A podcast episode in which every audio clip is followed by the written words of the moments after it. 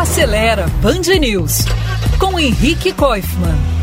Esta semana estou comentando os números absurdos de mortos em acidentes com motos no Brasil. E um dos ingredientes mais comuns para esses desastres é a pressa insana dos motociclistas que trabalham para aplicativos, para fazer um número de entregas que renda o suficiente para pagar as suas contas.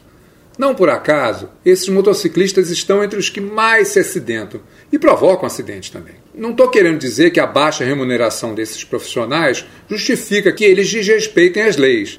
Mas quando a gente olha o problema como um todo, não dá para ignorar que as péssimas condições de trabalho a que eles se submetem têm a ver com o modo como eles pilotam as motos. Não consigo enxergar uma solução para essa tragédia que não inclua empresas, motociclistas e o Estado, que afinal de contas é o responsável por fiscalizar essa atividade e o trânsito.